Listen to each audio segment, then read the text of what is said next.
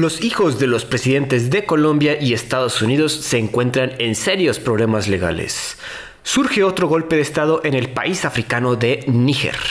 Rusia voltea a ver a África y Corea del Norte para obtener aliados y afirman en el Congreso gringo que los extraterrestres son reales y están entre nosotros. Esto es perros de embajada.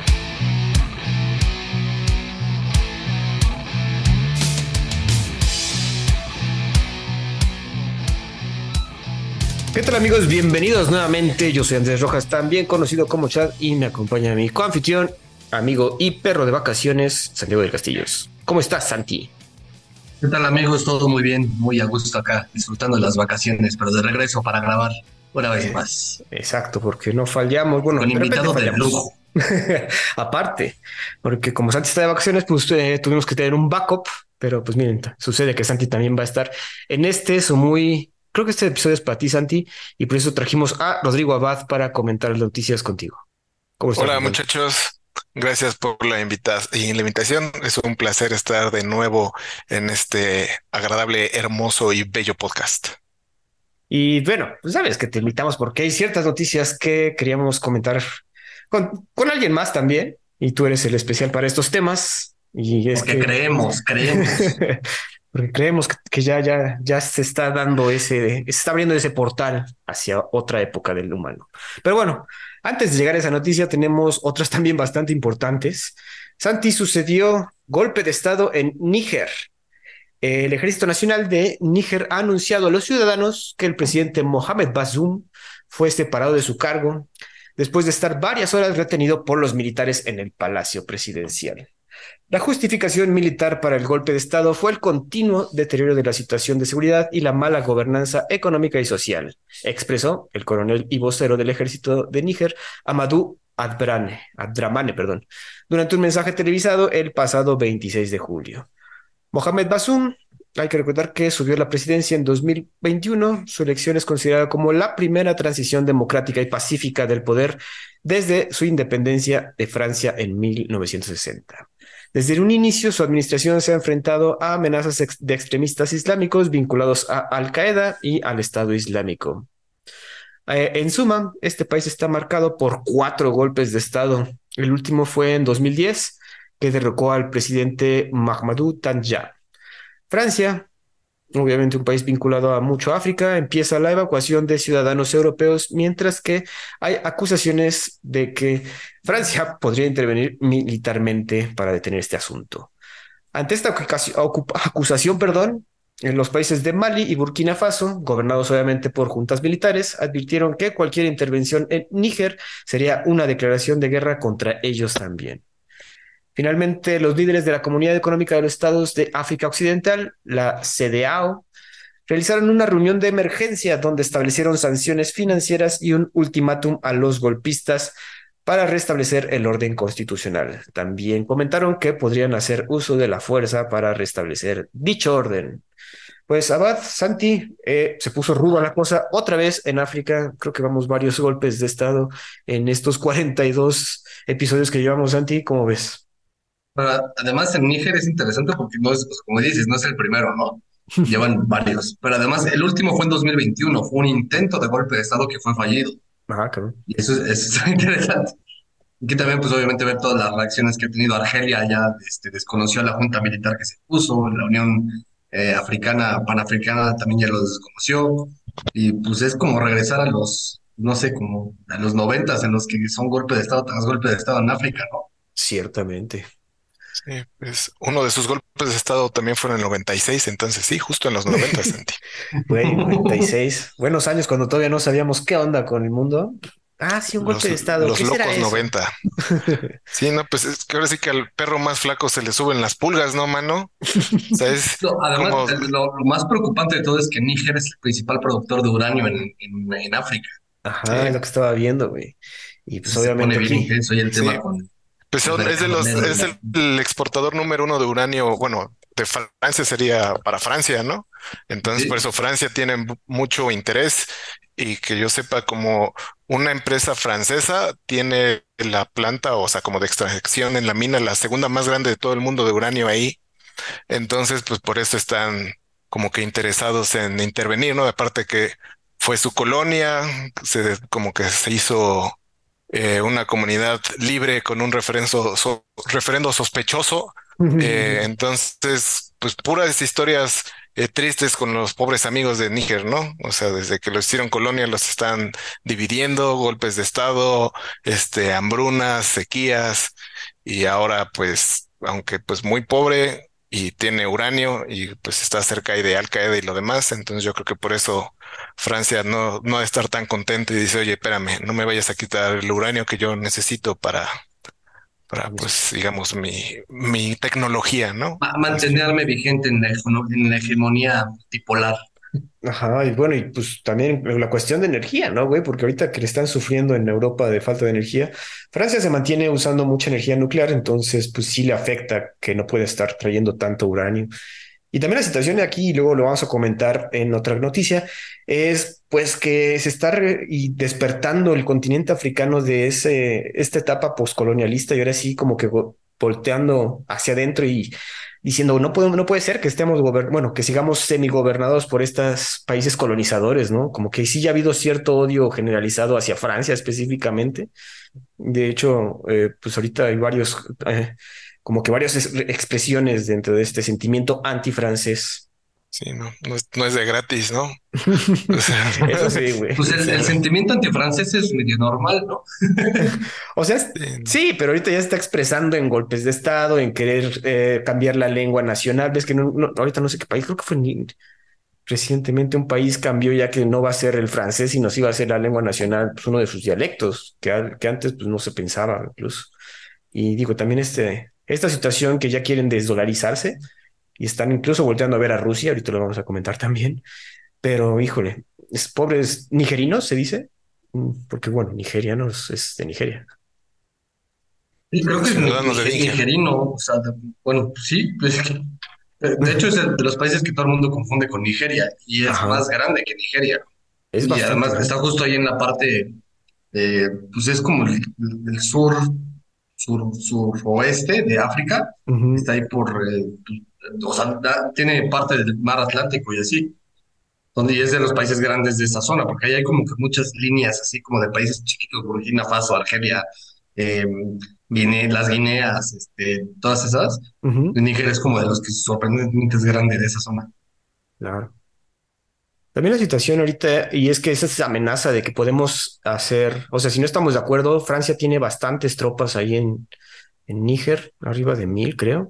Igual Estados Unidos. Entonces, pues ahí está la amenaza latente de, oigan, pues si se ponen así de feo, podemos hacer una intervención, ¿no? Y eso es lo que comentaron y que ahorita ya el hecho de que Mali y Burkina Faso, obviamente países que tuvieron recientemente igual golpes de Estado, pues también dicen, oye, pues como que ya se hicieron una hermandad ahí, medio de juntas militares africanas. Claro, te metes con uno, te metes con todos, mano. Más o menos, güey, qué bueno. Pues esa es esa hermandad africana que, que se está viendo ahorita, ¿no?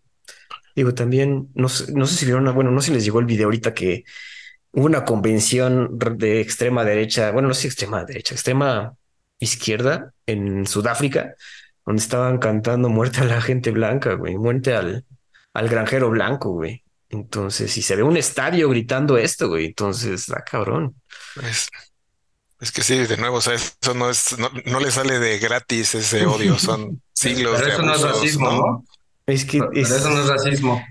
Ah, no, no sé si justificarlo, no, o sea, no se puede justificar, pero sí es extremo en cierto punto, ¿no? Eh, específicamente un país tan importante ahorita como Sudáfrica, toda la situación con los BRICS, que también pues están ayudando a todo este continente a destacar más.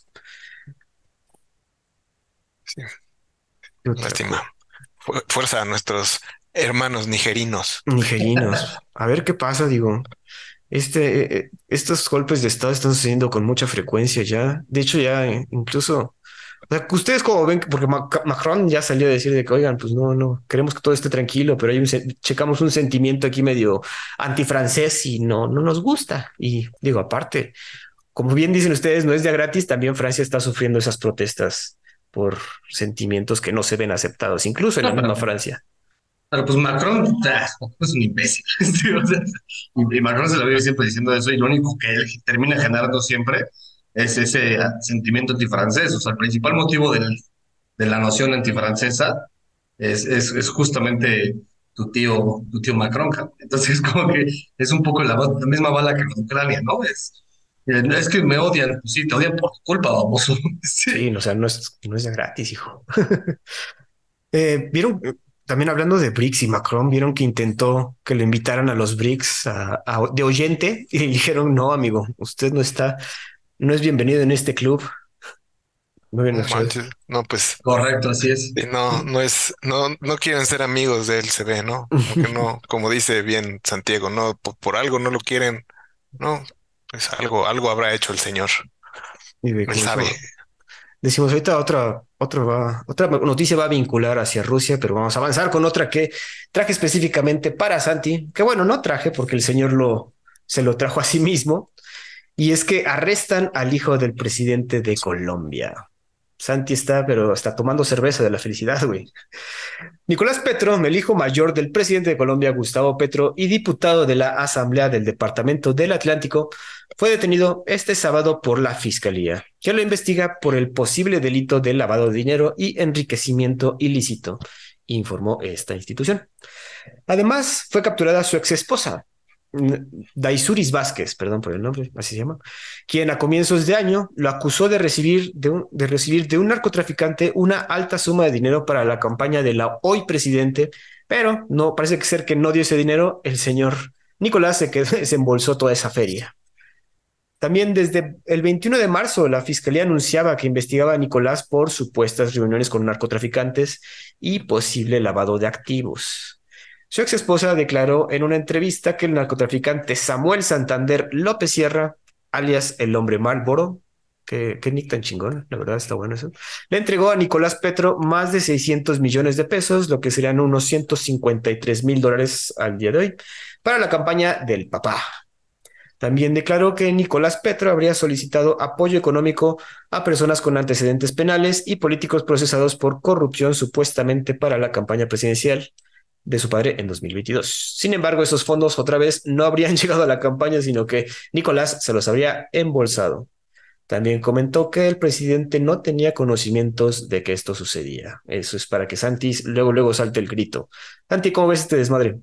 No, pues ya grité como 15 veces, güey. Ya compraron sus playeras, se los dije 18 millones de veces, cabrón. O sea, es que es, una verdadera jalada y para mí sigue siendo frustrante el, el, el a ver, creo que se los he mencionado a ustedes muchísimas veces. Me siento el perro que es daltónico y que por primera vez ve el arco iris y les dice, miren el arco iris, pero ningún otro perro me cree, cabrón. O sea, es irreal que, que güey, todo el mundo sabe, cabrón. Es la típica figura de izquierda asquerosa, horrible, que, que tiene corrupto por, pintado por, o sea, lo tienes tatuado en el pecho. El güey es un ex es narcotraficante, ex luchador de guerrilla comunista, güey y, se sorprenden porque ahorita, pues sí, es que resulta que el hijo sí recibió millones de dólares. Pues sí, era obvio, ya lo sabíamos, es más. O sea, ¿y cuántas veces no lo dije yo?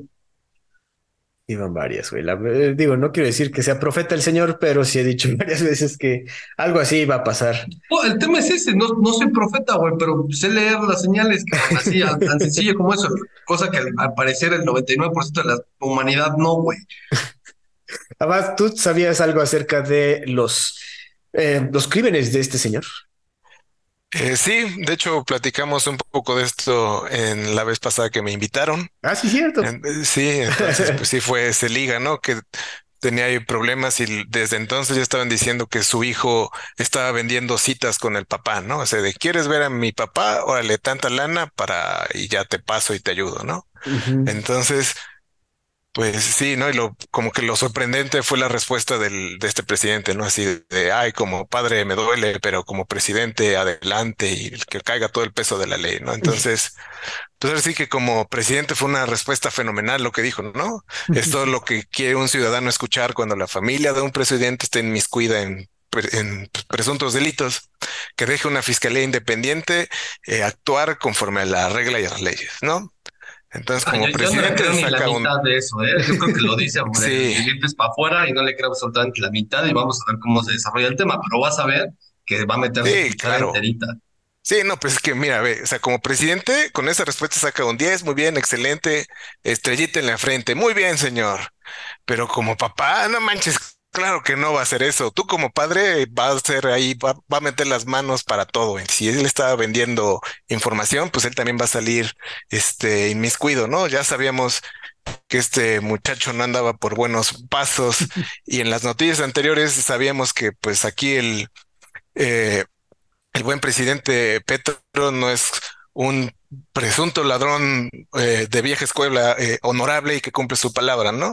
Pues por eso está mal, porque se queda mal con sus enemigos, con sus amigos, con gente dentro y fuera de las esferas del poder. Me molesta mucho Colombia, ¿no? la palabra presunto. eso no es un presunto, eso es un...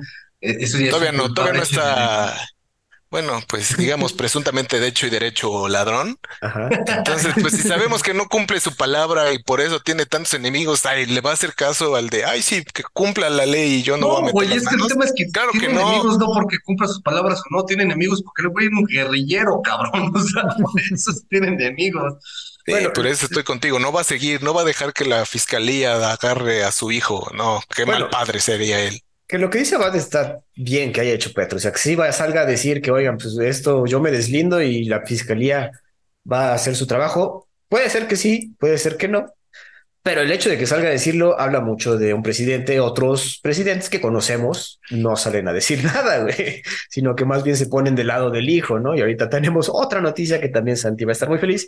Pero bueno, yo, yo celebro las palabras del señor Petro, pero güey, se ve que no sabía qué onda con su campaña, güey. Ya estás, Número uno, ahorita el hijo. Número dos, ya habíamos hablado de eh, este señor que era su embajador en Venezuela, que también le consideró. El, ex embajador en Venezuela. El ex embajador de Venezuela, que también ya salió a decir, creo que ya está desapareció el güey, porque sí es cierto, güey, sí consiguió fondos de procedencia pues, ilícita, del narcotráfico para la campaña de este señor. Ahora, que Petro no supiera eso, te dice que el señor es un poco despistado, güey.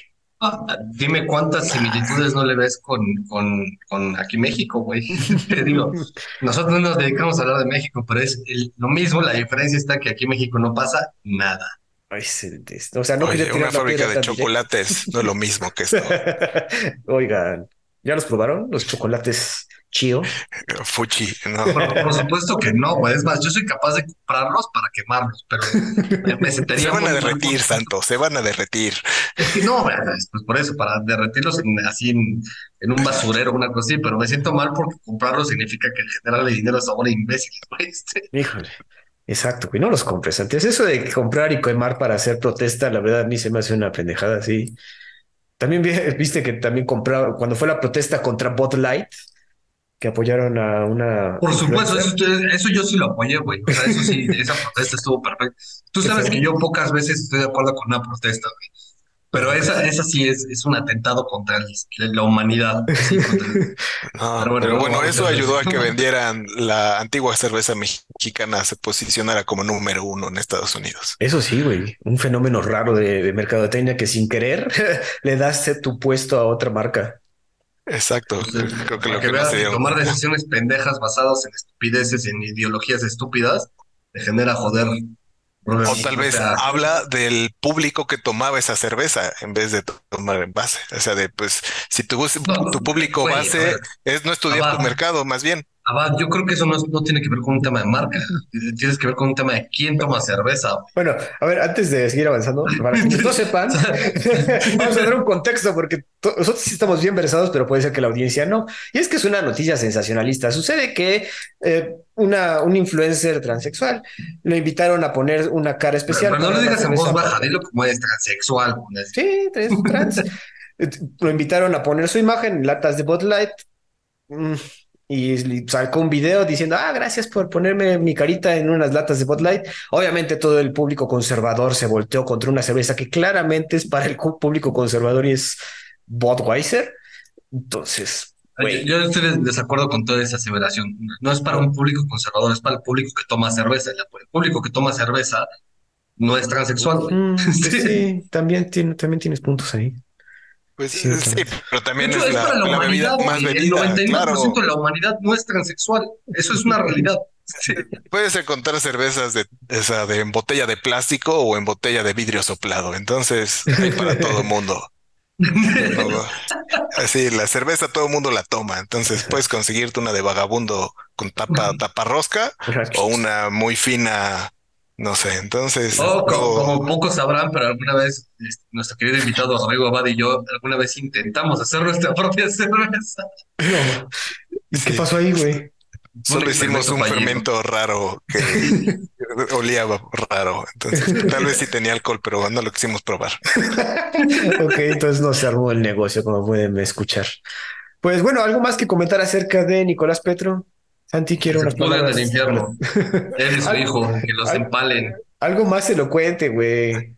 Es el segundo presidente favorito de Santiago, que no les mienta. A mí, a, mí al hijo, pues que lo mandan a la casa, que tú quieras, eso me vale tres cacahuates. Yo lo que quiero es que el güey, al papá, o sea, al presidente se lo lleve el carajo. Ese güey sí que se lo lleven a la Corte Internacional de la Haya y que se lo dejen a los judíos para que los judíos hagan las justicias que les fascina hacer y tal, güey. Ok. ok, bueno, sí estuvo más elocuente. Bueno, pasemos a lo que sigue. Y ahora sí es como que la carnita del episodio, porque aquí van a salir todo lo conspiranoico que puede existir. Y es que... Pero no es conspiración, ya es real, yo creo. Testifican frente al Congreso gringo que los aliens existen. El exoficial de la Fuerza Aérea, David Grush, quien trabajaba en el panel de, lo, de los UFO, ahora conocidos como los WAPs, los Unidentified Aerial Phenomena, testificó bajo juramento, eso quiere decir que puso su manita sobre la Biblia y dijo que esto es la verdad y nada más que la verdad, que el gobierno gringo está, escondiendo evidencias de la existencia de alienígenas. Grush dijo que el gobierno tiene su posesión WAPs, o sea, naves extraterrestres, y basado en entrevistas a más de 40 testigos a lo largo de cuatro años, confirma esto, ¿no? Comentó acerca de programas que, que buscan aplicar ingeniería a la inversa, así se dice, no sé, reverse engineering. Sí, ingeniería inversa. Ingeniería inversa para obtener la tecnología de los aliens. Igualmente acusó al Pentágono de apropiarse fondos para proteger estos programas del escrutinio del Congreso. Durante el testimonio de Brush, también comentó sobre múltiples colegas de trabajo que han sido heridos por la actividad de los ovnis UAPs. También reveló que el gobierno gringo tiene biológicos no humanos, o sea, esto entre comillas, que fueron encontrados en un lugar de accidente de ovnis. Otro testigo, el señor Sean Kirkpatrick, director de la oficina del Pentágono encargada de avistamientos, comentó que había 650 casos potenciales que se estaban estudiando. Sin embargo, dijo que no hay una evidencia creíble de objetos que desafieran las leyes de la física. Expilotos y excomandantes también declararon que los encuentros con estos UAPs no son raros, son bastante comunes. Por ejemplo, el piloto Ryan Graves comentó sobre un encuentro con un, y cito, cubo grisáceo medio negro adentro de una esfera transparente que se mantenía en el aire sin moverse y sin ningún tipo de propulsión. A pesar de que no se pudieron dar pruebas, Grush comentó que podría dar más información a los congresistas de manera privada más personal. Y es que ese es el asunto. Es muy importante eso que haya declarado bajo juramento, pero no se ofrecieron ninguna evidencia de todo lo que comentó y es lo que pues, todo el mundo queremos, ¿no? Que si haya una evidencia física de que los aliens existen, están entre nosotros. Santi Abad, como ven, por fin se confirmaron los dichos por Jaime Maussan. El hombre de Metepec, el hombre de Metepec es real. el hombre de Metepec, el, chupacabras también, güey. No, manches, deja eso. Deja que tú que Jaime Maussan tenía razón. El abuelito de Marta y Gareda, su historia es real, una vez más. No, mira, yo, yo, creo que hay dos puntos de vista muy, muy marcados, ¿no? El que es, pues, obviamente están diciendo algo que ya todo el mundo sabía y que está diciendo el gobierno de Estados Unidos y el análisis un poco más serio. A mí lo que me gustó mucho de, de, las, las depositions es específicamente el, cuando está testificando este Grush, él es, él es, muy inteligente para usar las palabras. No dice cualquier estupidez, sino dice, sí, güey, los aliens existen y son grises y verdes y vienen por ti, te instalan chips y te meten pros por, por el fufui. Eh, o sea, contesta tal cual así, se recuperó eh, material biológico no terrestre. O sea, eso puede ser así, güey, pues sí, recogí un meteorito y encontré una bacteria. O sea, Exacto. No, cualquier interpretación, ¿no? Un, un brevario, o sea, lo dijo Neil deGrasse Tyson, ¿no? Así para este, clarificar, ¿no? toda vida animal, plantas, micro, o sea, los microbios y la vida en la Tierra que no es humano, es vida no humana. Entonces, así como de. Tal vez iba a encontrar una laica y es una vida no humana. no, y algo real es, por ejemplo, y, esto es científicamente comprobado y lo pueden buscar hasta en Google, te aparece, eh, los pulpos tienen un ADN, o sea, ya se hizo una investigación en una cadena biológica de los pulpos, y los pulpos tienen un ADN que no es terrestre, viene de, o sea, bien, evolucionó de otra parte del universo. Entonces, o sea, pues es que, se encontraron pulpos por ahí, güey. Este, no, sé, o sea, viendo la, parte científica, sí es, es muy, eh, pues bueno, puedes hacer, el güey contestó muy políticamente correcto y muy inteligentemente para que cualquiera pudiera deducir lo que quisiera. O sea, es decir, encontraron un alien verde y el área 51 existe y es lo del video es, ¿están disecando? O es, güey, encontró una bacteria, ¿no? Ahora, por otro lado, pues todos sabemos aquí que yo soy un firme creyente de que existe vida más allá, ¿no? Y creo que pues acá mi compañero Abad pensará lo mismo que yo y ya llegaron, los marcianos llegaron ya y bailan, llegaron bailando cha-cha-cha, Claro, ¿no? O sea, desde 93 el difunto Nino Canún puso las bases para empezar a discutir esto, ¿no? En un programa que duró más de seis horas con nuestro ufólogo de cabecera y orgullosamente mexicano, antiguo camarógrafo y con hermosos suéteres, Jaime Maussan, ¿no? Entonces, sabemos eso, ¿no? O sea, como bien dices, podemos irnos por el lado así, Jaime Maussan de el hombre de Metecveg es verdad, el, el video de los 50 donde están abriendo a alguien en una cama en Roswell es verdad, ¿no? Aunque tenga de tecnología este, del futuro, en una de esas la traigo, ¿no? O sea, lo deja todo abierto, como dice, no te puedo decir que la gente estaba estudiando y tuvieron accidentes. ¿Qué tipo de accidentes? Ah, pues no te puedo decir, pero es con información que no, o sea, no la puedo desclasificar. Y pues puede ser un accidente de trabajo que puede ser un dedo sangrando hasta que alguien desaparezca en partículas y que se convierta en un hombre atómico azul, ¿no? Saludos. Entonces, pues te deja, te lo deja todo, como dice Santiago, ¿no? O sea, utiliza muy bien las palabras para no decir ninguna mentira y no decir ninguna verdad. Así, ¿tienes más nombres? Sí, te los doy después. ¿Tienes evidencia? No las puedo sacar. ¿Crees que vayan a hablar?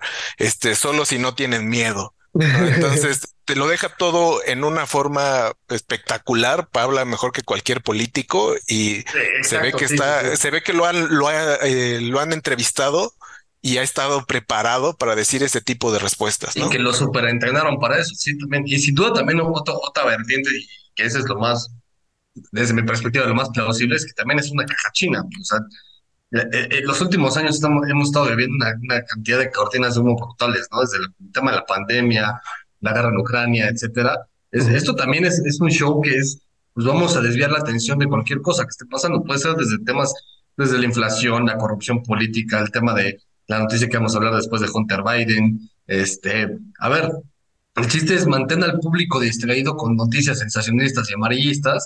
Eh, y, y, pues las noticias saldrán a la luz, sí, sin duda, pero tendrán un impacto muchísimo menor, ¿no? También por eso la teoría. a ver. Eh, porque, o sea, bien en este podcast han estado hablando como el poder de la nación más fuerte del mundo, Estados Unidos, ha estado yéndose para abajo y cómo se está haciendo un ajedrez eh, mundial para irlo moviendo poco a poco para afuera, ¿no? Estados Unidos sabe que en eso ya, pues, está peleando, ¿no? Ya está yéndose para atrás y no sabe cómo recuperarse menos con sus últimos presidentes. Entonces lo que quieren hacer es de, bueno, ya perdimos la hegemonía en económico, no sé, hasta en el cine, en series, en lo popular, ya nuestra cultura popular ya no es tan popular. ¿Cómo podemos empezar a ser otra vez el número uno? Pues vamos a ser los primeros a desclasificar historias de ovnis y aplicar lo que, lo que creemos nosotros y le hemos hecho creer al mundo a través de Hollywood, que Estados Unidos va a salvar al mundo de los ovnis y que un héroe gringo se va a meter a través de una nave espacial y va a destruir a todos, ¿no? Entonces, yo siento que va por ahí así de, oye, ahora vamos a tomar el liderazgo en el mundo ovni. ¿no? Entonces van a sacan los, son los primeros que desclasifican videos. Ahora les dicen, mira, tú estás muy bien entrenado, sale, vete a testificar al, al, al gobierno, ¿no? O sea, vete a la tele y que te pregunten, ¿sabes? Es, es que justo esa, esa, es otra, o sea, ¿por, qué siempre que llegan los aliens a, la Tierra llegan a Estados Unidos? O sea, es como si supiera, Siempre, güey. es como, hay como destrozar los terrícolas, llega a Estados Unidos, ¿no? Hay como, hay, ha estado circulando un como mapa de todos los avistamientos mundiales y casi todos se centran en Estados Unidos y el Reino Unido, ¿no? O sea, todo, fuera de eso, todo el mundo, no de, o sea, los aliens no le interesa, Que ha habido más. Sí, pues es, igual los superhéroes, ¿no? Todos, el 90% de los que salvaron a la Tierra contra Thanos eran gringos. y uno de Wakanda acuérdate. Oiga, bueno, ahorita que avientan, digo yo, ya escuchando ahorita el, punto este de que es tan elocuente este cabrón, pues sí se escucha más planeado esto que dice, va de güey, pues manda a este güey que sabe hablar bonito, sabe convencer, no suena loquito, güey, no suena ni tan acá ni tan para allá, sino muy neutral y para mucha interpretación, para que como que lo saque, tantea al Congreso, como que divida la, la, la visión de estos otros temas que no queremos que tengan tanta visión y hay extraterrestres, cabrón. Tú diles que sí, güey, total. No, no, no estamos afirmando ni negando que tenemos cosas biológicas. Puede ser una caquita de pájaro del, del, del espacio y no hay pedo. Eso decimos que es no biológico, aunque no tengamos nada, güey. Sí, no, aparte lo vendían muy bien los congresistas. Es la primera vez que los republicanos y los demócratas nos unimos para buscar un bien común. Entonces, pues en una de esas es la forma de decir, oye, ya estamos muy polarizados, ya nos estamos dando en la torre internamente, ¿Cómo buscamos hacernos unidos un enemigo común? ¿Quién? Ucrania. No, no nos funcionó. Pues los aliens, mano. Tenemos una historia de Hollywood que nos une contra ellos. Trae ellos, él no va a decir ninguna mentira bajo juramento, que es lo más importante, pero pues no va a decir ninguna verdad. Así que órale, lánzate, mano. Pero bueno, a ver qué pasa también. Es, bueno, sí ha habido muchos más videos. No sé si ustedes han visto de acerca de este fenómeno ovni, güey. Sí, como que ya también Recientemente también se desclasificaron, de hecho fue tu, tío Trump el que desclasificó varios documentos del Pentágono que hablan sobre este asunto. La verdad no los he leído, son un chingo y tienen, hay, que tener tiempo para eso y uno no lo tiene. Entonces, pero ya estamos viendo como que más se están abriendo más estos documentos que sí puede llegar a la verdad, ¿no? De que sí estamos, sí existen estos cabrones. Sí, claro, y tener más inversión para nueva guerra, ¿no? Que lo empezó Trump con la guerra de las galaxias y le hicieron esa pregunta esa directa de, oye, ¿y crees que estamos en peligro? Así de, pues quién sabe, pero puede que sí, puede que no. Entonces, así de, hay que unirnos. Como se ha privatizado el tema estelar y, lo, y lo, interestelar, pues, que, que, principalmente es el tema, pues ya ahora se vuelve un tema de Elon Musk y de Jeff Bezos y de ¿cómo se llama el de Virgin? Este. Brandon. Branson. Ajá, el Richard Branson. Richard Branson. Ese güey como que está desaparecido. Yo no he visto tanto de ese güey. No, el güey está desaparecido, pero su empresa está súper ah, sí, sí. en todo ese tema. Eso sí. Digo, no es tan, no es tan, no, no aparece tanto en medios como los otros dos millonarios, pero sí, sí. Está no, de, esos tres es el más decente, diría yo, güey. Sí, güey, de hecho sí. Más, más respeto por el señor Branson. Oiga, pero bueno, aquí sí tengo un, desmadre. O sea, digamos que esta raza de, criaturas extraterrestres súper revolucionadas para poder viajar millones de años luz se estrellen en la Tierra, güey. O sea, ¿qué pedo? O sea, no, no saben manejar bien su nave. ¿Por qué tendría que ser así? Es que partes de una premisa súper básica, güey. Si tienes la tecnología y la capacidad para viajar años luz, que, que es, para el entendimiento y la capacidad de entendimiento del ser humano pues necesitas ya haber evolucionado tu entendimiento científico muchísimo más años de lo que realmente estamos. Eh, ¿Cómo es posible que, que, te caes, no? Ahora, hay un argumento que es pues, igual. ¿No te acuerdas hace poco que, que hablamos de la noticia del güey que atraparon en, que fue en Papua Nueva Guinea, ¿no? Y que eran güeyes con arcos y así. Pues por más que tú seas un güey avanzado tecnológicamente, pues los arcos todavía te pueden atrapar y, y secuestrar, cabrón. Entonces, en teoría, a pesar de que tengas toda esta tecnología, pues algo puede salir mal y que y crashas en la tierra y te secuestran los terrícolas, ¿no? pero, pero pues de ahí a, cosa, ¿Sabes? A mí lo que me preocupa es que también en el, o sea, en los otros mundos o en el futuro, donde sea, les importa un poco la gente que desaparece. Porque se van y qué, o sea, ¿cuántos ovnis han de haber chocado? ¿Cuántos llegan? ¿Cuántos no, cuántos no regresan a su casa? O sea, ¿Cuántos no están, no es así de, oye, mi papá es piloto interestelar? Ah, sí, lleva siete años luz que no regresa. De, ah, no, voy a poner anuncios en la leche azul, ¿no? De, la tele galáctica. ¿Qué pasó con esa gente? ¿Por qué su familia no los busca? Bueno, que también eso es de tomarse en cuenta, porque una raza extraterrestre más evolucionada que nosotros vendría con intenciones bélicas. Así lo pongo al aire. Ustedes quién sabe. O, incluso a ver si tienen los mismos lazos familiares como los tenemos los humanos, ¿no? Sea, el hecho de que sean aliens, que sean una raza sentiente e inteligente, no quiere decir que tengan las mismas estructuras del tejido social como la tenemos nosotros. Ah, o sea, que no tengan familia, sino que nazcan de huevitos en todos puestos por la reina o algo así. Pues, una explosión de estrellas, no sé, a veces literal las, las opciones son infinitas, pueden ser polvo de estrellas convertido en una nave espacial, puede ser un changuito dando la vuelta del futuro que llegó al pasado, o al revés, que viene del pasado y llegó al futuro y encontró una estatua ahí en la playa, no lo sabemos. O de otra dimensión, como Indiana Jones y el, la Crystal Skull. Otro. Claro. Seres interdimensionales. Ajá, también, güey. O sea, no, bueno, no se puede descartar, digamos. Sí, pues también habla del Doctor Strange, que le olvide, olvide toda la gente de Spider-Man y así, pues, o sea. Oh, Santiago. Esto está muy Marvel. Este, este, este, es serio, Santiago. este es serio. No estamos hablando de Marvel. Está muy Marvel, güey. El tema de otras dimensiones es muy Marvel. Eso sí. Pero bueno, a ver. Está basado en la ciencia real. claro, actual. De, de Stan Lee y Jack Kirby. Pero bueno y nos guiamos por los hechos factuales y científicos. ¿Qué va a pasar después de esta testificación al Congreso, ustedes creen? Nada. Yo creo que va a seguir haciendo como historia, choro. Van a ver si les funciona para unir a la gente. Lo único que yo te puedo decir que, que es como el, digamos, el beneficio de que esto esté pasando y que se haya hecho como que muy público, porque inclusive lo dijeron en, en los hearings, es que hay que tratar de, desvirtuar y de criminalizar o de, de, dejar de ponerle, de dejar de, dejarlo como en el baúl o cualquier tipo de avistamiento, ¿no? Que ya es así como, bueno, si, tuviste un avistamiento o alguien se, este, se lo secuestraron y se lo llevaron los aliens o algo así, pues ya no es tirarlo de loco y este pobre maniático del pueblo de Wichita en quién sabe dónde, ¿no? Entonces sí es así como que ya dejar de demonizarlos, pues. Ajá, quitarle el estigma social de, está loquito, Exacto, mantener la, mente abierta, ¿no? Como este, citando al, exacto, y citando al magnífico Jaime Maussan, él dijo, el verdadero científico no es estético, el verdadero científico es aquel que tiene la mente abierta para aceptar, para analizar, para investigar y para llegar a una conclusión. Exacto. Ese es el tercer milenio. tercer milenio. Pues Santi, vamos a la noticia que te va a poner todavía más feliz este día. Pues es que esta es la noticia que estaba intentando esconder los aliens. nueva, evidencia en la investigación contra Hunter Biden. Esta semana se supo que la juez federal Mary Ellen Noreika no aceptó el acuerdo de culpabilidad entre Hunter y la fiscalía por evasión fiscal y posesión de armas, o sea, dos delitos en teoría sencillos.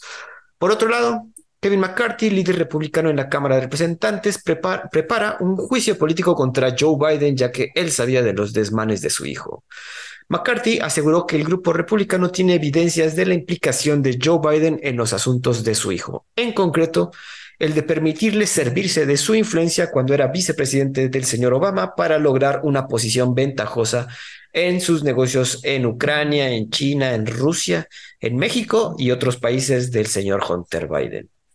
También se complica el asunto debido a que Devon Archer, un ex socio comercial de Hunter, de quien se espera que testifique sobre sus negocios ante un comité de la, de la Cámara de Representantes, también implique más al señor Hunter Biden. De acuerdo con Fox News, obviamente ese canal de noticias un poco tendenciosos, Dice, se espera que Archer detalle las reuniones que presenció a las que asistieron ambos señores Biden, ya sea en persona o por teléfono.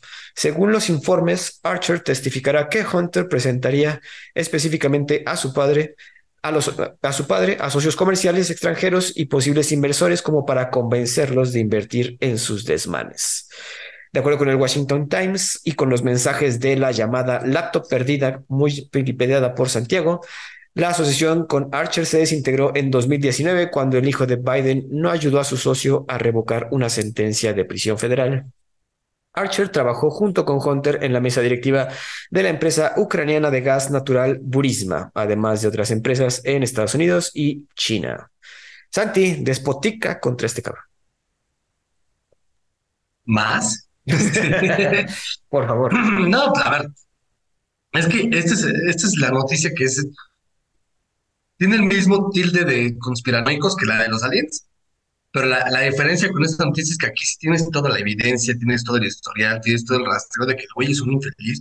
Además no solamente todas estas cosas, también es, un tema de, de, de, que es un predador sexual de infantes, güey, este, pedófilo, eh, y que además todo el tema de la guerra en Ucrania aparentemente tiene que ver con temas de lazos con él, eh, las elecciones, o sea, eh, toda la familia Biden es como que el diablo, de hecho, persona en Estados Unidos, cabrón. Oye, respeta, uno, uno, de ellos murió en la guerra.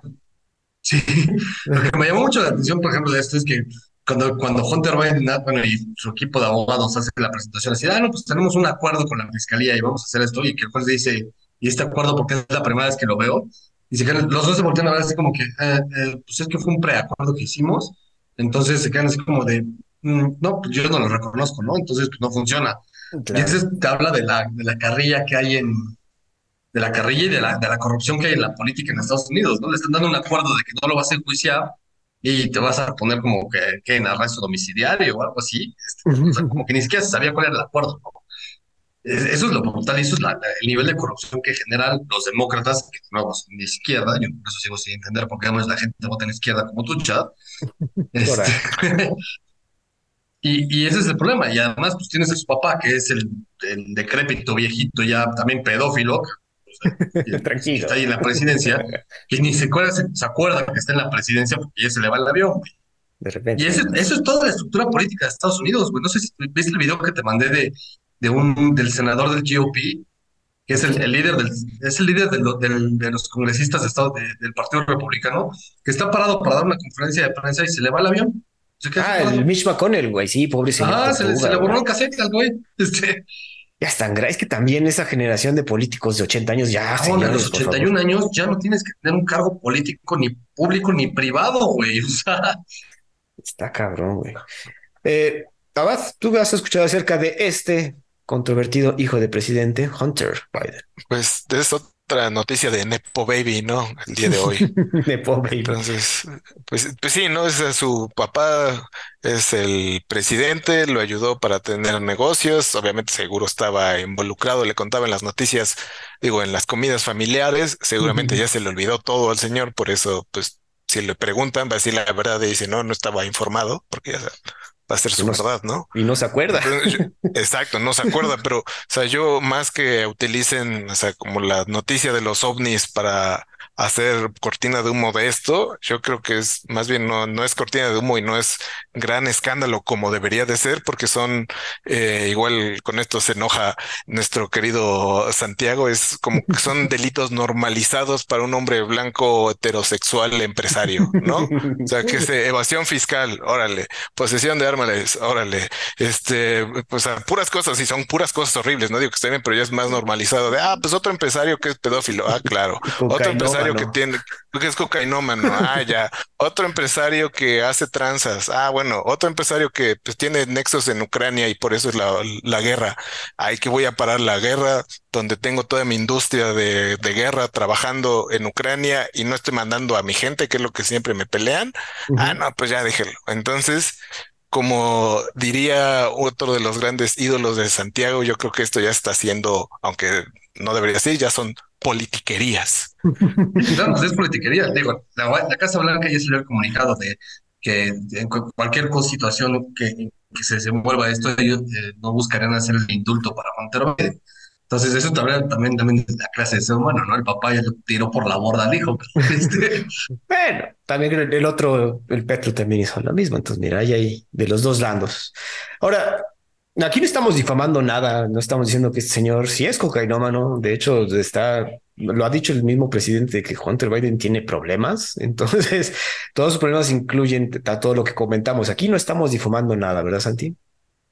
No, a nosotros no nos gusta la difamación, nos gustan los, los hechos. Los hechos, güey. Es lo peor, que este señor se graba haciendo todo esto, güey, es lo más cagado, ¿no? De, en, qué, ¿En qué nivel de, de depravación o de desviación mental tienes que estar para estarte grabando, haciendo esas cosas, güey. No, olvídate de que tú seas una persona expuesta, güey. Cuando tu papá es político de cuerpo, o sea, creo que llevaba 40 años en el Senado, güey. O sea, y, olvídate que fuera presidente ahorita, güey. Llevaba 40 años en el Senado, cabrón. O no es, estás pues expuesto desde que naciste. el nivel de cinismo, como dices, o sea, llevo 40 años haciendo esto y desde antes, eso, o sea, lo que llegó a hacer no es que lo hizo hace cinco años o desde que estaba Obama, no, desde antes lleva toda la vida haciendo eso, viviendo en esos ejemplos, que nunca lo, quién sabe cuánta más evidencia tenía en Polaroids impresas que tuvo que quemar su papá.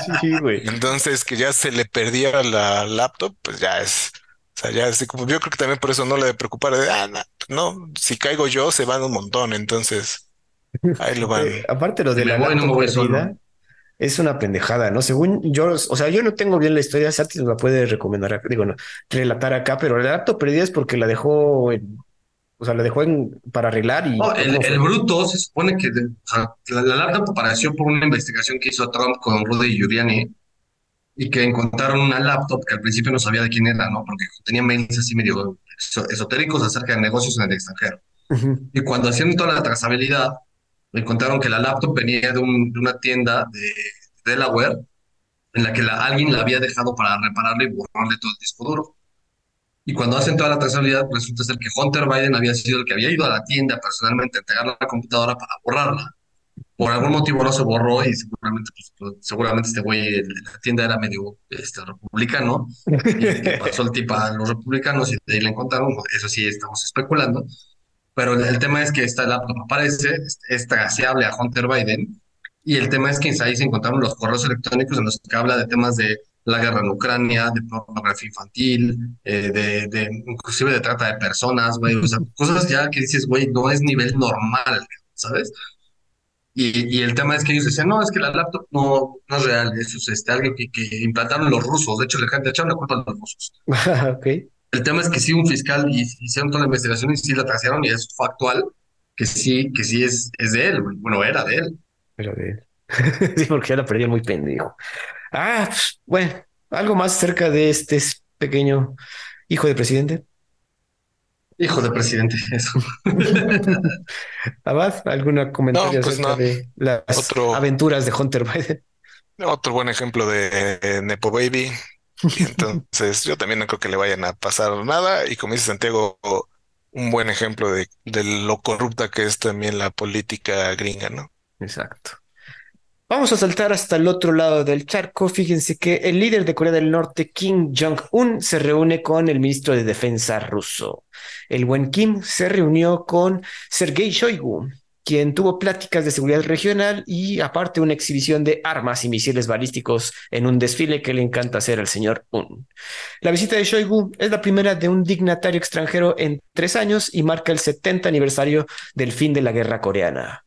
También nos acompañó una delegación china con nadie destacable, pero pues sí es importante que pues es de los más, bueno, el partner de Corea del Norte. Los gringos creen que la visita del ministro ruso se enmarca en el contexto de la búsqueda del Kremlin por comprar nuevos arsenales. Shoigu inspeccionó los almacenes de misiles intercontinentales y drones de vigilancia y ataque que fue que se dio cuenta que son copiados de modelos gringos. Eh, como ven aquí el señor ya ruso, hay como una... se está formando otro eje, ya lo decíamos acá, pero aquí se ve más de forma física el hecho de que el ministro de Defensa ruso visite a un amigo tan entrañable como Kim Jong-un. Pues a ver, Corea del Norte y Rusia, ¿qué más quieres saber de eso? Yo creo que este puede ser hasta, hasta cierto punto una estrategia, pues de, no quiero ser patadas de ahogado porque no se está ahogando, pero ya desesperación de Rusia, ¿no? Pero sí es esto de cuando estamos, o sea, sí, sí tienen razón ahorita el comentario de que, güey, están buscando más quién le envíe armas, quién pueda fabricar armas, ¿no? Que también, bueno, estaba escuchando ayer que parece ser, y aquí es extraoficial el asunto, pero Ucrania va perdiendo la guerra, amigos. No es por spoilearles el asunto. No, pues eso ya lo sabemos desde que empezó la guerra, güey. bueno, pero ahorita, con todo, números. Todo el mundo pensaba que iba a ser de una semana, dos, un mes, a lo mucho, ¿no? Nadie se esperaba que fueran a aguantar tanto tiempo. Pero de que Rusia le iba a ganar a Ucrania, eso sabías como decir, güey, este, ¿quién gana un alacrán o una hormiga, güey? Pues la hormiga puede dar mucha batalla, güey, pero el alacrán se lo va a comer, güey. ¿Cómo ves, pues, esta, esta... Pues, no sé, yo creo que, o sea, pues sí, como dice Santiago, es Corea y es Rusia y pues, es Ucrania. Y así como Ucrania servía, digamos, de colchón entre la OTAN y Rusia, creo que así está Corea del Norte entre Corea del Sur y Japón, o sea, entre Estados Unidos, China y Rusia, ¿no? Entonces, que haya ido, o sea, el, el juguetero del patrón a ver los juguetes del, del niño del Gangnam Style, así de, no creo sinceramente que haya ido de a ver qué te puedo comprar.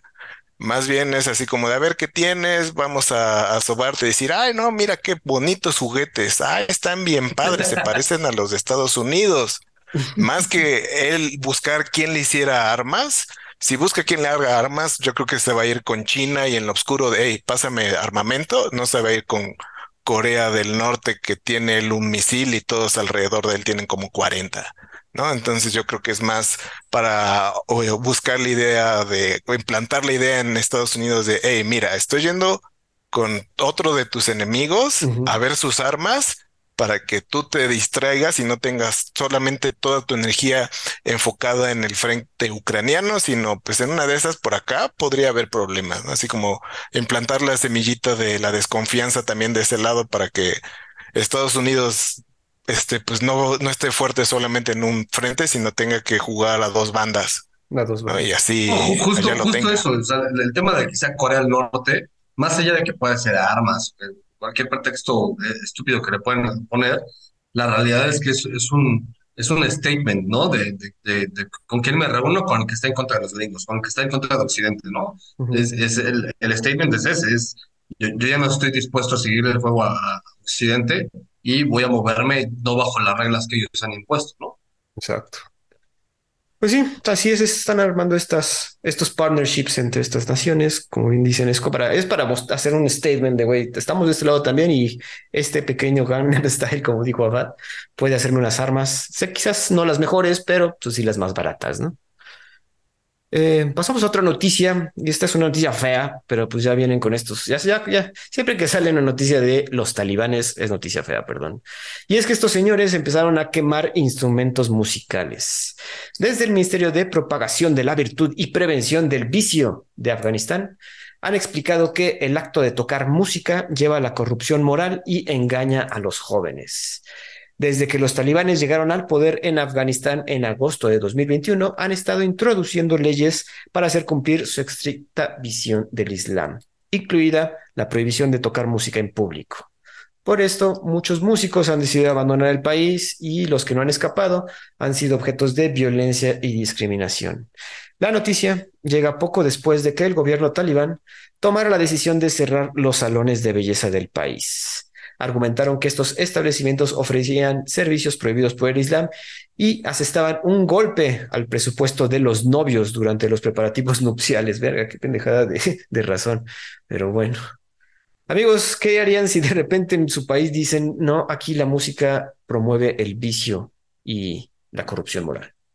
Pues, es un genocidio cultural, sin duda. O sea, y es lo que les fascina ser los talibanes, a hacer genocidio de cualquier ideología o idea que sea contraria a lo que a, su visión radical y radicalizada del propio entendimiento que tienen del Corán y de la ley Sharia y de todo lo que se te ocurra. o sea, es que no, hay mucho que comentar al respecto de algo que ya sabemos. Estos güeyes están tocados de la cabeza, somos fanáticos religiosos desquiciados, güey, que no tienen el más mínimo respeto por la humanidad. Son, yo, yo los considero la, el, mejor ejemplo de lo que se ha convertido la izquierda a nivel mundial. Pues. Es, que justo es eso, pues gente ya descabezada, desneuronada. Pero de cualquier extremo. En, lugar de evolucionar, te evolucionan, güey. O sea, nos vamos a convertir en changos vegetales, cabrón. Es, está muy mal todo. Sí, ¿cómo ves este Quemando, o sea, quemando instrumentos, pues que se creen que están en el Knockfest y es la batería de Evanescence. Espérense, eso no. Cierto, güey. No, entonces, pues sí, o sea, y lo juntan con lo que es de la boda. O sea, a mí lo que me queda claro es que estos, estas personas no necesitan un pretexto de boda para llevarse un pachangón y bailar hasta el amanecer, ¿no? Así de no quiero ni música ni, ni salones de belleza con la boda, ¿no? O sea, yo me caso con las que quiera y hago lo que yo quiera, ¿no? Entonces, y pues decir que la música lleva a la corrupción moral es, yo creo que es una manera de ponerlo en términos simples para que la gente radical no se les ponga en lo más mínimo, ¿no? Pero me parece que esto lo hacen porque saben el poder que tiene la música sobre las personas, ¿no? O sea, ya poniéndome romántico hacia la música, pues porque una, o sea, la música te puede hacer llorar, reír, hay letras de canciones que te hacen pensar o filosofar sobre el significado de la vida. Eh, al ser un lenguaje universal, la gente de otro lado del mundo se puede conectar con ella y pueden mandar mensajes de ayuda, de amor, de odio, de lo que sea, ¿no? Entonces, o sea, la música te puede hacer libre. Entonces, al quitarles la música, les están, como dice eh, eh, Santiago, le están haciendo un ecocidio cultural y los están encasillando más, o sea, no vas a ser libre, no te voy a dejar ni siquiera escuchar este abuso de autoridad de Three Souls in My Mind. el, tema es justo ese, como completamente de acuerdo. Cuando tú censuras cualquier cosa, o sea, estés de acuerdo o no estés de acuerdo, censurar es privar de la libertad. Entonces, volvemos al tema que platicamos tú y yo, Chad. Cuando estás más preocupado por la seguridad, no te importa que te censuren y te quiten la libertad. Pero cuando estás más preocupado por la libertad, no te preocupa la seguridad. Entonces, se vuelve un, una balanza de qué tanto cedes de una por la otra, ¿no? Y, y en el tema de, la censura, mucha gente quiere censurar el tema de los nazis y así, pero nunca censuraron nada de los comunistas, de los soviéticos, ¿no? O de, de los genocidios chinos o cosas así. Y, y, el tema es ese, entonces tildas la balanza de un lado en lugar de, nivelarla, cabrón. al censurar el tema nazi, güey, evitas que la gente conozca lo que pasó y que aprenda de ese error. Entonces, cuando, tienes genocidios culturales como esto, güey, pues entonces lo único que estás haciendo es limitando la propia libertad de la gente la propia... Porque, a ver, el, aim que tienen, al final de cuentas, esto es limitar la libertad individual, que quieren de una manera colectivizarlo y por eso es de izquierda. La idea es colectivizar una ideología. Entonces, cuando tú limitas la libertad individual, limitas al propio individuo y entonces lo vuelves un puto borrego. Y eso es lo que está mal, cabrón. Eso es lo que quieren estos güeyes, güey, porque sí, ciertamente están cortando libertades. Y ese punto que toca Bate, güey, es comunicación, están cortando y aislando comunicación hacia afuera, güey. Bien, o sea, bien podemos conocernos y vincularnos a través de la música y es lo que esta gente no quiere, güey. Y yo también quería recalcar cómo ha sido este cambio, no cambio, sino esta imposición del talibán, que en un principio, cuando hace dos años que volvieron al poder, se pintaron de que no, ya somos buena onda, ya cambiamos sin madres, güey. No es cierto, güey, sino más bien están viendo cómo ensartar peor a todas sus, a toda su población, güey. Entonces... Una vez más, compren las playeras. ¿Qué nos dijo? cuando, cuando, sacamos la noticia de que regresan los talibanes, les dije, güey, eso de que vienen ya cambiados y que van a hacer, este, permitir libertades así, se, güey, se los creo nunca. Santi tenía razón. Santi tenía razón. La siguiente noticia, vamos a a, bueno, a una cumbre que se llevó a cabo en San Petersburgo y es, se lleva a cabo la cumbre de África con Rusia. Al inicio de un encuentro entre Rusia y África que se celebra en San Petersburgo, el presidente ruso Vladimir Putin ha prometido el envío gratis de hasta 50 mil toneladas de granos a seis países africanos. Entre ellos están Burkina Faso, Zimbabue, Mali, Somalia, la República Centroafricana y Eritrea. Igualmente, comentó que el gobierno ruso estudia con cuidadosamente, estoy haciendo comillas, el plan de paz propuesto por las naciones africanas para terminar con la invasión a Ucrania. Sin embargo, a este encuentro, que tendría que ser muy importante, solo acudieron 17 jefes de Estado de África, un notable descenso respecto a la última cita que se llevó a cabo en 2019, cuando acudieron 43 líderes. Sin embargo, vemos que África está hecho un desmadre, entonces se entiende por cierta parte por qué no hay tantos, ¿verdad? Durante la cumbre, los presidentes de Egipto y Sudáfrica han estado instando a Rusia de renovar el pacto de granos del Mar Negro, el que comentamos hace un par de semanas, para que Ucrania pueda exportar granos desde sus puertos, ya que ese país africano es un gran comprador de la zona. Putin también anunció la cancelación de 90 millones de dólares de deuda y contratos de armas con más de 40 países, algunos de ellos de forma gratuita en una clara muestra de voluntad de influencia rusa en la región africana, donde es el principal distribuidor de armamento. El comercio entre Rusia y África se mueve entre los 15 y los 20 mil millones de dólares, mientras que las inversiones rusas en el continente están alrededor del 1%. No, suena mucho, pero pues obviamente, como lo comentábamos con la situación con Corea del Norte, Rusia está volteando a ver a estos países que no están tan felices con la visión occidental que les trajo la colonia. ¿Cómo ven, amigos? Pues a mí me encanta esta noticia porque es como una cachetada con guante blanco en toda Europa, ¿no? De me paso por el arco del triunfo tu tratado de granos y mira, para terminar de cagarla y de pintarte dedo, se los regalo a los africanos que tú has olvidado toda tu vida. Ciertamente, güey. no lo había visto desde ese punto, pero sí está cabrón. Sí, aparte, o sea, lo mismo, como dices, los granos, ellos le estaban diciendo, oye, regresa al, al tratado porque nosotros necesitamos granos. O sea, no te preocupes, yo te los voy a regalar. Aparte, te voy a quitar tu deuda. Además, te voy a dar dinero y ese dinero no solo es así de, o sea, de por buena onda, ¿no? Parte de ese dinero va de, lo, de las ganancias que yo voy, de mis empresas rusias van a tener por el negocio del grano, porque al tener este tratado cancelado, yo soy el beneficiado, entonces mis empresas van a ganar más dinero. Pero no es para mí, ese dinero va para ti. Entonces te doy granos, te doy dinero y ese dinero es de lo que dirían que yo me estoy beneficiando. Es no, nos beneficiamos nosotros amigos. Así que como dice Santiago, les está dando la vuelta muy bonita a los europeos de no quieren, bueno, como bien me enseñó alguna vez mi amigo Santiago, ellos pueden estar ahí 100 años esperando a que los demás se les acaben sus recursos y Rusia va a decir, ok, me quieres aislar, me aíslo, yo tengo petróleo, tengo recursos, tengo comida, ustedes hagan como quieran, no van a poder con el oso ruso. ¿no? Claro, pues es que el, único que puede contener los rusos es los rusos propios, güey. O sea, es la única manera que Rusia se muera es que, que implosione de manera interna, como ha pasado. Y, eso es natural. A mí lo que me fascina es justo eso, es de justo estar intentando ayudar a las naciones que fueron oprimidas y olvidadas por los europeos. Y es una, es una respuesta, es un, es un dedo pintado así en toda la frente de, de los europeos, así de, güey, me vale que eso lo que tú opines y mira lo que hago todavía. Claro, claro. Como estamos hablando del sentimiento antifrancés, ¿no? Entonces es buena forma de usarlo de, a Francia, ellos están a favor de la guerra, ellos quieren que sigan guerra. Tú me estás pidiendo que detenga la guerra y Putin dijo, ¿por qué me pides que detenga el fuego? Nosotros no podemos detener el fuego mientras nosotros estamos siendo atacados, ¿no? Entonces ellos se hacen la víctima, les enseña de, oye, ellos son los malos, ellos, mira, te están queriendo quitar este tu uranio, yo te doy dinero y te doy comida. Y somos cuates, ¿no? Y te, doy... y te doy armas, ¿eh? Están armando también a varias, aquí habla de 40 países con contratos de armas que obviamente Rusia les va a vender. Entonces también está armando toda esta región. ¿Qué le conviene a Rusia? ¿Quedarse completamente aislado o conseguirse a gente que no le, le caga también, o sea, que están peleadísimos con Occidente y que se sienten oprimidos por Occidente y entonces que nunca habían pensado en ti porque tú nunca habías voltado a ver a nadie y de repente te dicen, ¿qué crees? Que haya alguien que sí es grandote y sí tiene potencial que también los odia y que ahorita le están echando toda la culpa de todos los males que hay en el mundo y que quiere ser mi amigo. Pues, ser amigos, cabrón. Exacto. Y digo, eh, África es el continente más grande del mundo, cabrón. Entonces, es importante. bueno, es grande, quería decir. Eh, bueno, eh, y es de los que tiene más votos en la ONU, ¿no? Como continente. Ah, también es eso, güey. Que tiene más, es que son, tiene un chingo de países, güey. O sea, también es eso, que también es un desmadre porque tiene demasiados países. Pero bueno, obviamente. siguen, habiendo nuevos. Sudán del Sur es de los países más nuevos del mundo. Exacto. Con estos juntas militares, cabrón, pero pues bueno.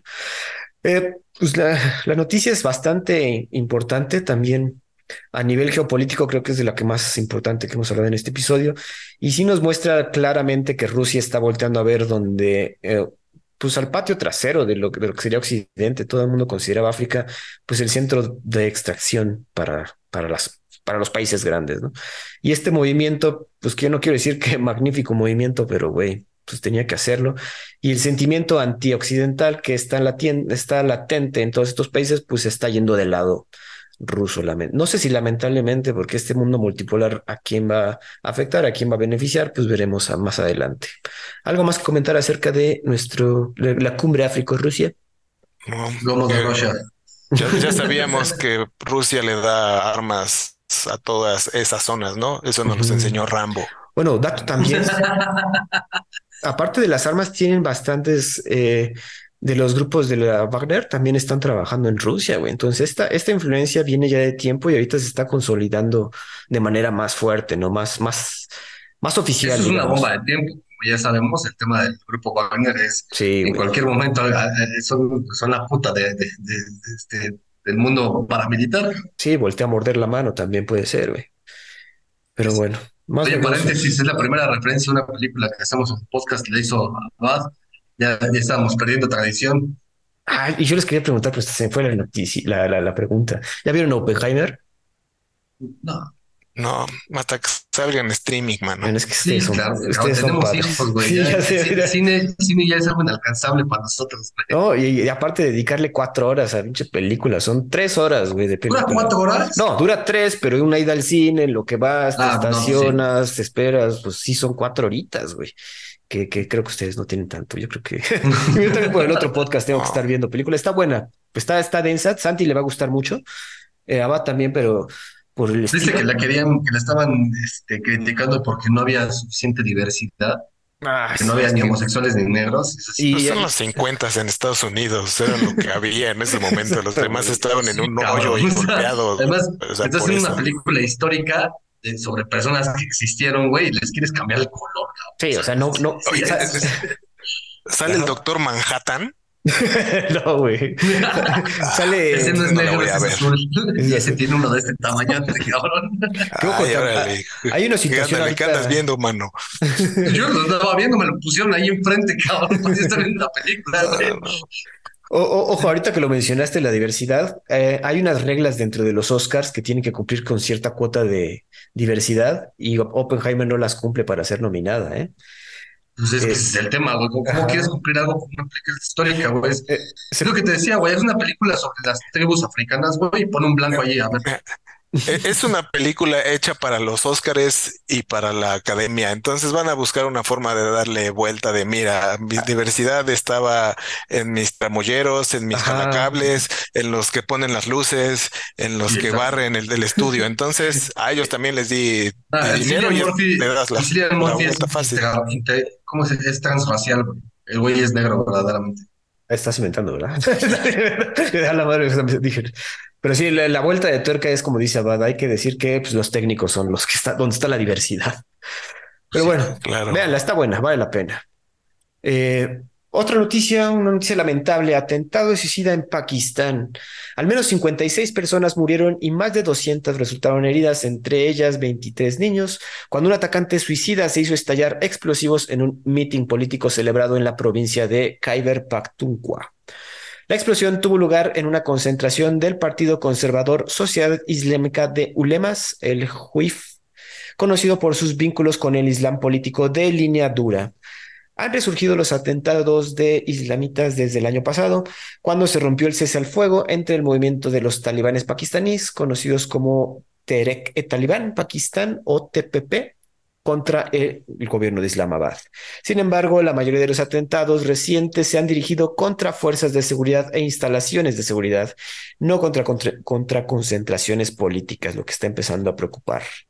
El TTP promete lealtad a los talibanes de Afganistán, su vecino occidental, pero no forma parte de ellos directamente. O sea, son radicales y le juran a los talibanes originales, pero no forman parte directa. El partido atacado, el JUIF, es un importante aliado del gobierno de coalición del primer ministro Shehbaz Sharif, que se prepara para las elecciones nacionales que se celebrarán en noviembre próximo. Pues una noticia lamentable, está sucediendo ya violencia más fuerte en contra de mítines políticos que preocupa a varios sectores de esta población. ¿Cómo ven? Lo primero que te quiero decir es felicidades, mi chat, porque ya creo que después de 42 episodios ya tu lectura de palabras no en español, sobre todo islámicas y así, ya cada vez está mucho más mejorando, ¿verdad? Sí, sí, le estoy echando ganas. interesante. sí. No, pues a ver, pues, es volver al, al mismo del tema del radicalismo islámico, ¿no? Que es un, un grupo de riojosos que nunca van a estar de acuerdo con nada siempre y cuando se, o sea, siempre y cuando estés de acuerdo con ellos y que no aceptan ninguna figura eh, ajena a su ideología o a su forma de pensar, ¿no? Entonces, es el típico que le dices, esto es un cuadrado y te dice, no, es un círculo. ¿Por qué? Porque yo lo digo, cabrón. O sea, una bola de estúpidos. La verdad, sí. Entonces, eh, pues mira, ¿qué, qué te digo? Es, es deleznable, sobre todo porque hay niños involucrados, güey, este tipo de personas no respetan, pero pues ni a las plantas, cabrón. O sea, No. Nada, es, nada. es lamentable. ¿Cómo ves, viejo? Sí, no, pues es- está muy mal y como pues estábamos hablando hace rato de los talibanes, de las noticias de los quemaguitarras, entonces, o sea, se sabe que desde que el talibán en Afganistán llegó al poder, desde ese entonces los atentados en Pakistán han empezado, se han aumentado, ¿no? Y, o sea, en el 2022, en, igual en seis meses, hubo 151 ataques y ahora en el 2023, en seis meses van 271 ataques. Entonces, pues van, van aumentando, ¿no? Puede que sea por ser temporada política, pero aún así es, es, es lamentable. Como antes igual pensarías de, bueno, al menos ya están yendo a objetivos militares, pero ya regresaron a las andadas y van a temas civiles, como dice, políticos y lo que estaba leyendo que no encontré como que lo confirmaran es que al quien había organizado el meeting se lo llevaron en la, en la bomba, ¿no? Entonces, pues sí es, como dice Santiago, es de gente deleznable que pues ojalá se pongan una bomba en su propia cuartel y todos quiebren ahí, ¿no? Es algo que no debería de existir en este mundo. Están causando que quizás otra vez quieran una incursión, güey. Necesitan más, más freedom por allá y en una de esas, si termina la guerra en Ucrania y ya no tienen dónde vender armas, va a haber ahí una incursión. Pero, güey, el, típico gringo, ¿no? De como que ese país tiene petróleo, creo que le falta un poco de libertad. Exacto, güey. Lamentablemente, pero sí, güey. Y aparte, el hecho de que sea afganí, o sea, que, que, le, que le juren lealtad a los talibanes de al lado, güey, dices, a la madre, pobre, qué miedo que tu vecino genere este asunto, güey.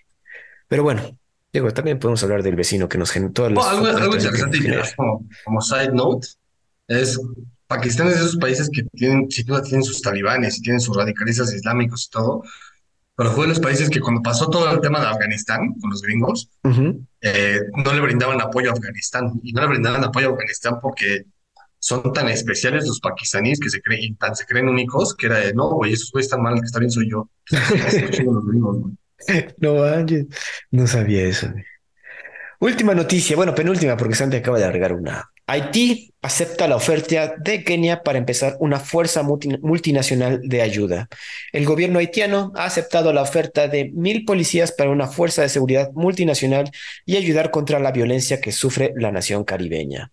Los mil elementos ayudarían a entrenar a su contraparte de Haití y ayudar a combatir a los grupos criminales que controlan gran parte de la capital.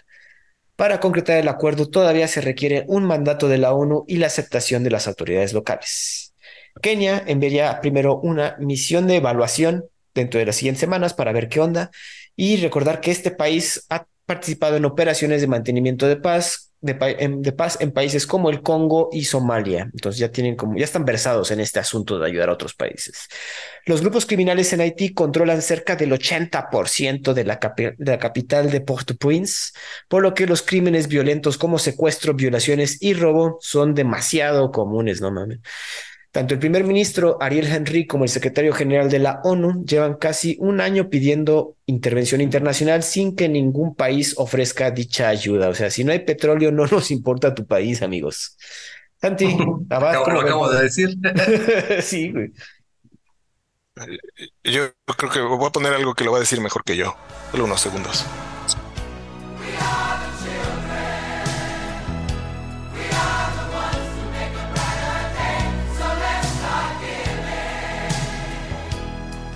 Somos We Are the World, la canción de los ochentas. Creo que esta vez se aplica, ¿no? Se juntan para darle eh, víveres y comida a nuestros hermanos genianos, pero como no venden, pues nadie, nadie les va a ayudar. No hay petróleo, estamos más ocupados con el eh, comediante favorito de, de Santiago en Europa, entonces es como que bien dice Santi, no, no hay algo que yo pueda sacar eh, de ahí para mí sirve más poner imágenes de, guerra que niños sin hambre, eso era de los ochentas, ¿no? Ya lo que sigue.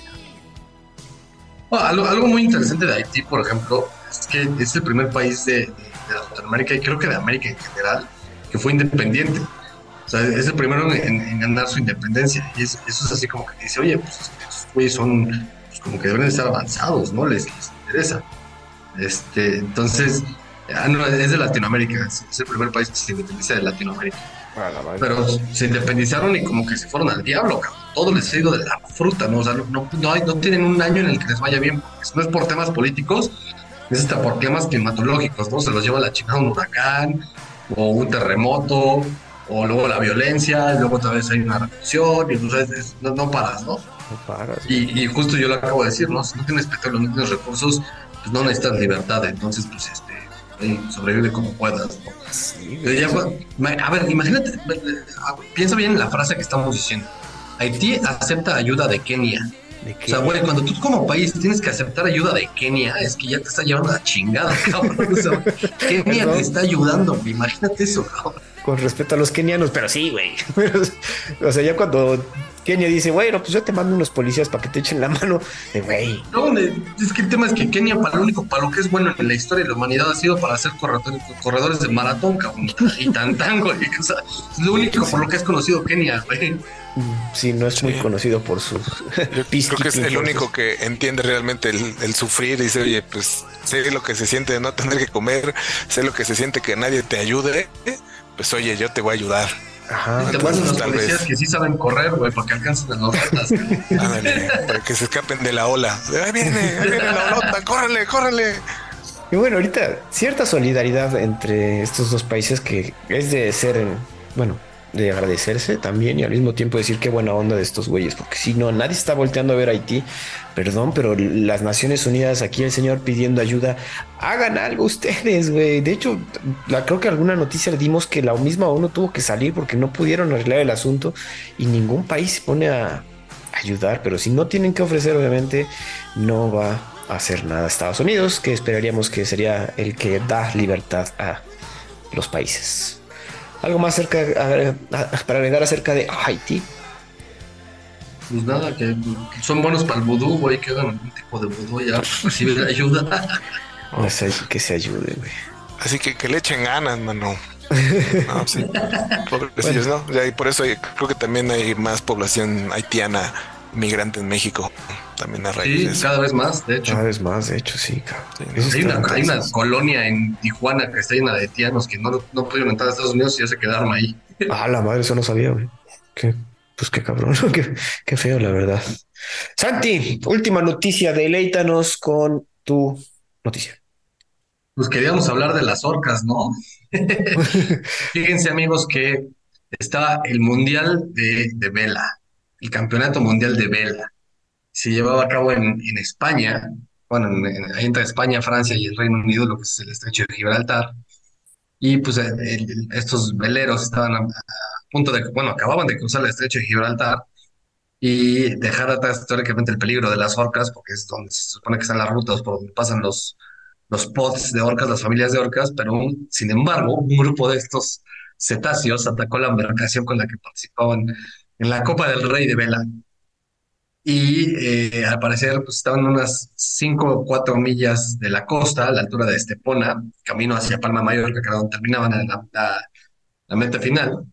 Y pues los que, los que lo sufrieron dicen, dicen que metían mordiscos y se iban de un lado al otro, que aparentemente eran unas cuatro orcas, que mientras dos miraban, otras dos actuaban, ¿no? Y venían, eh, pues fueron se, iban y regresaban, pasaban unos minutos y, pues bueno, fue todo un ataque que terminó con, eh, pues con, la, embarcación completamente mordida y con, el, timón destrozado, ¿no? Entonces afectando ya no solamente una embarcación de pesqueros, sino también ya una embarcación en competencia. competencia, güey. Pues, ¿Cómo ven a mis amigas las orcas? Oye, están ya, aparte tácticas de, de sabotaje ya pensadas, güey, de güey, ustedes dos echando ojo y nosotros vamos a morder, güey. Las orcas son más inteligentes que el 90% de los comunistas. Esa, Gladys está comunicando bien toda la estrategia, es ¿eh? punta de lanza Gladys. Claro, pues es que justo lo que, les platicaba yo, que el tema de las orcas es eso, que es, es de, transmiten cultura y al transmitir cultura transmiten estrategia, formas de atacar, formas de hacer. Lo que es interesante aquí es que, y que no lo han logrado, logrado captar, es eh, cómo está el tema, si lo están haciendo por defensa, por hambre, si es, si es un tema quizá de, que creen que pues, les van a dar de comer, venganza. o se ven amenazadas. Sí, venganza, venganza. Tal vez es eh, lo que, mira, tal vez la vida no humana que encontraron en los ovnis podría ser algo de beluga o de orca. Claro, no, por eso no, si no te voy a decir es no humana. Y ahí venían las orcas, están, pues están haciendo formación así, punto de flecha, como si fuera el vuelo del pato, para llegar y Exacto, se la saben, se la saben las orcas. O sea, tú igual y hasta abajo están dirigidas por el rey pulpo. Entonces hay todo un ejército no manches, suelten al Kraken. Ese va contra. cuando llegue un portaaviones, cuando, mira, cuando se hunda un portaaviones y nadie sepa, es que llegó papá Kraken y para abajo. Exacto. creo que fue en la película de la del la de la Pantera Negra, ¿no? Que salió ya que los de Namor y así también este, manejaban a sus orcas, ¿no? Sí, claro. Tampoco viste de Pantera Negra 2, ¿no? Esa sí la vi, pero la acabo de ver apenas porque ya está en streaming. Ah, ya, ya este. Sí, igual. Sí. X, ¿no? Como que está muy larga esa película, me se hizo. Está muy larga, está muy mal. Le dieron la madre a Namor original.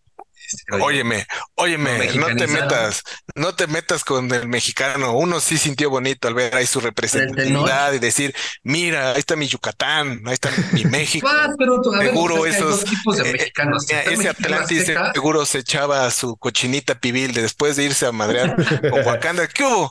¿Qué? Un, un, ¿qué? Unos papazules, unos taquitos de cochinita, ponte Armando Manzanero de fondo y ujule, vamos a bailar.